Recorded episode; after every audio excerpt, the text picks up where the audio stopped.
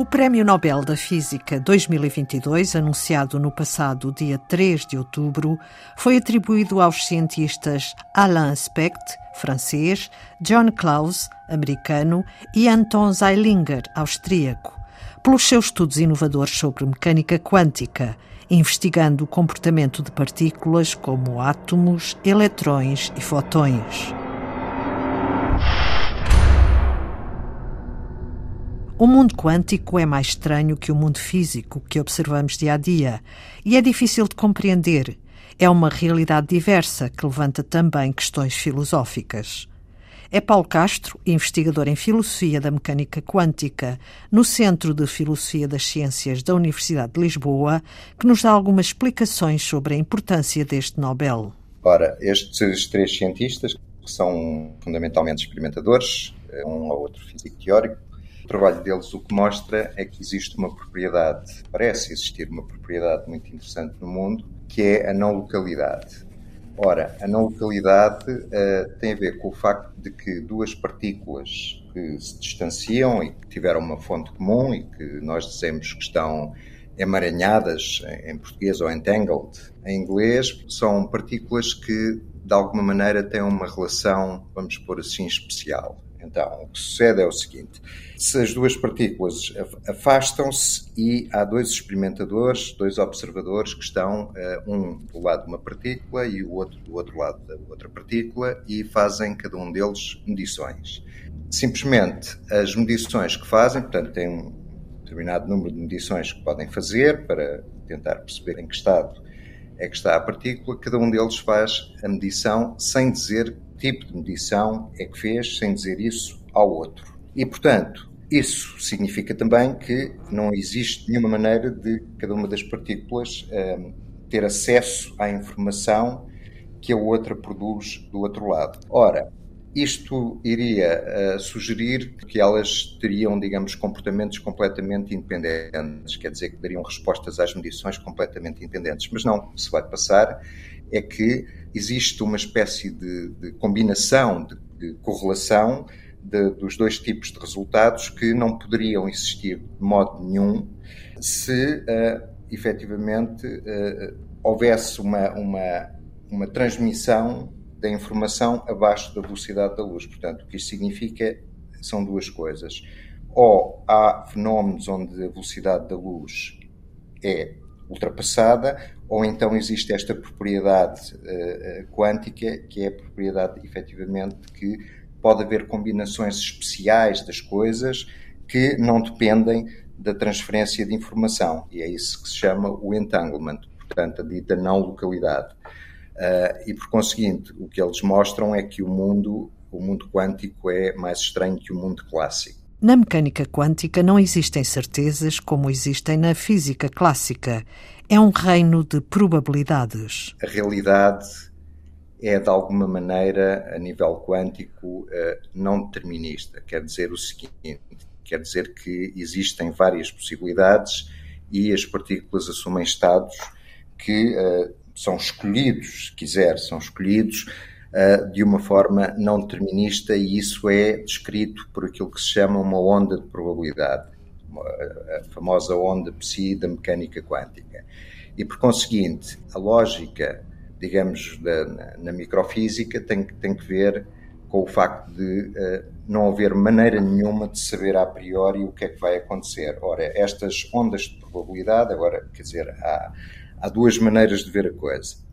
Ou a onda de probabilidade é uma onda que vive numa espécie de espaço uh, platónico, metafísico, e então o que se vai passar é que os observadores, quando fazem medições, colapsam essa onda e fazem com que apareça no mundo um objeto, está a haver uma espécie de capacidade de criação divina por parte do homem, ou então, isso seria a outra possibilidade, ou então a onda existe em si mesmo e, numa determinada interpretação mais recente, é uma espécie de memória dos comportamentos possíveis dos objetos, onde esses objetos vão buscar, se quiser, informação e a seguir atualizam-na.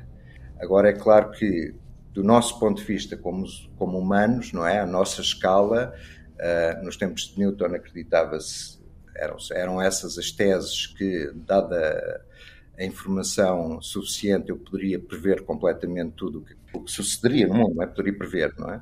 A lição que, que retiramos da mecânica quântica é que apenas o que interessa são as médias, não é? As médias dos acontecimentos e não cada um dos acontecimentos por si. As investigações da mecânica quântica têm aberto portas à criação de tecnologias muito avançadas, como é o caso, por exemplo, da computação quântica.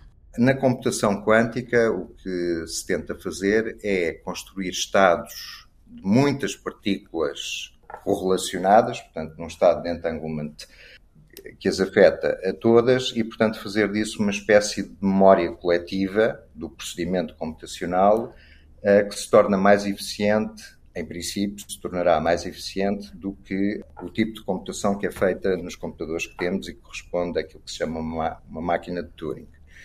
Quer dizer, no fundo, o que se faz com esse tipo de computação probabilística, se quiser, é tenta-se, portanto, representa-se o problema num conjunto de passos tem a ver exatamente com a evolução quântica dessas partículas, portanto, dessa memória coletiva, se quiser, e então tenta-se uh, dar mais ênfase a determinados troços do que a outros. Claro que depois tudo é probabilístico e, por conseguinte, é como se, vamos ver, qual seria a metáfora adequada a isto?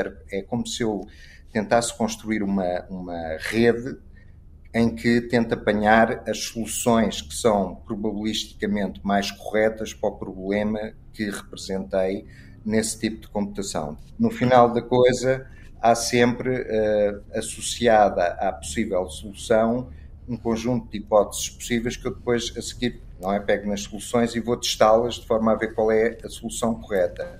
A grande vantagem é conseguir chegar a um conjunto possível de soluções corretas em muito pouco tempo. Será a realidade do mundo microscópico tão diferente da realidade do mundo visível? É uma questão já do foro da filosofia. Se eu acreditar que, como Bohr no fundo sugeriu, que enquanto eu não faço uma medição sobre um sistema quântico, quer dizer, um sistema muito pequeno, esse sistema não existe, quer dizer, é um, é um, digamos, eu não posso dizer que esse objeto existe e que existe apenas a probabilidade de eu obter um determinado estado, se eu acreditar nisso, então a realidade, de certa forma, é produzida pelo observador e, portanto, é muito distinta, com efeito, é muito distinta da realidade das escalas mais elevadas, não é? Quando eu olho para um carro, o carro já lá estava.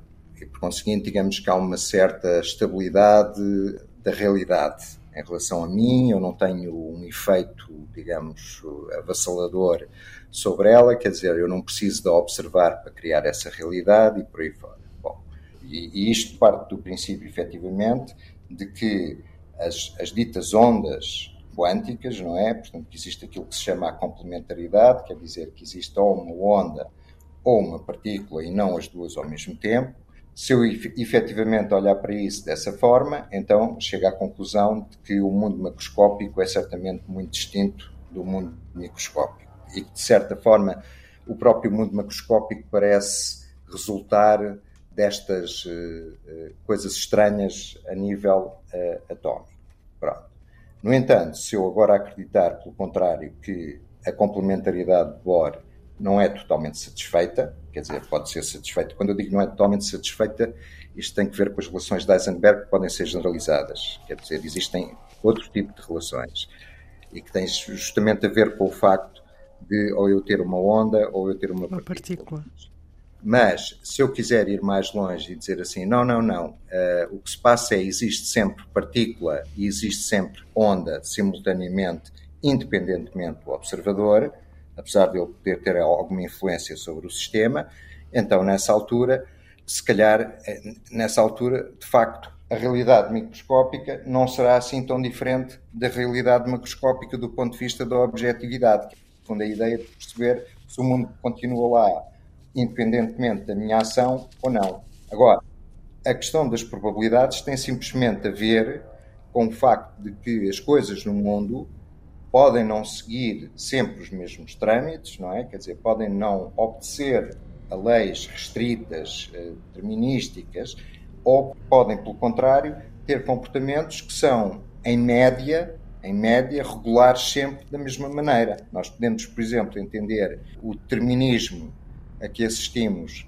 a escalas mais elevadas, portanto, no mundo macroscópico, como sendo uma média de muitas, muitos comportamentos que diferem ligeiramente, mas que diferem. O que pode acontecer é podemos identificar probabilidade com uma certa liberdade de ser das coisas no mundo.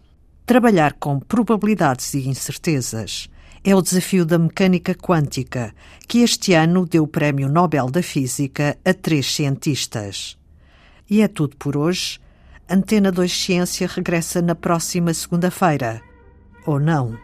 Passe uma boa semana.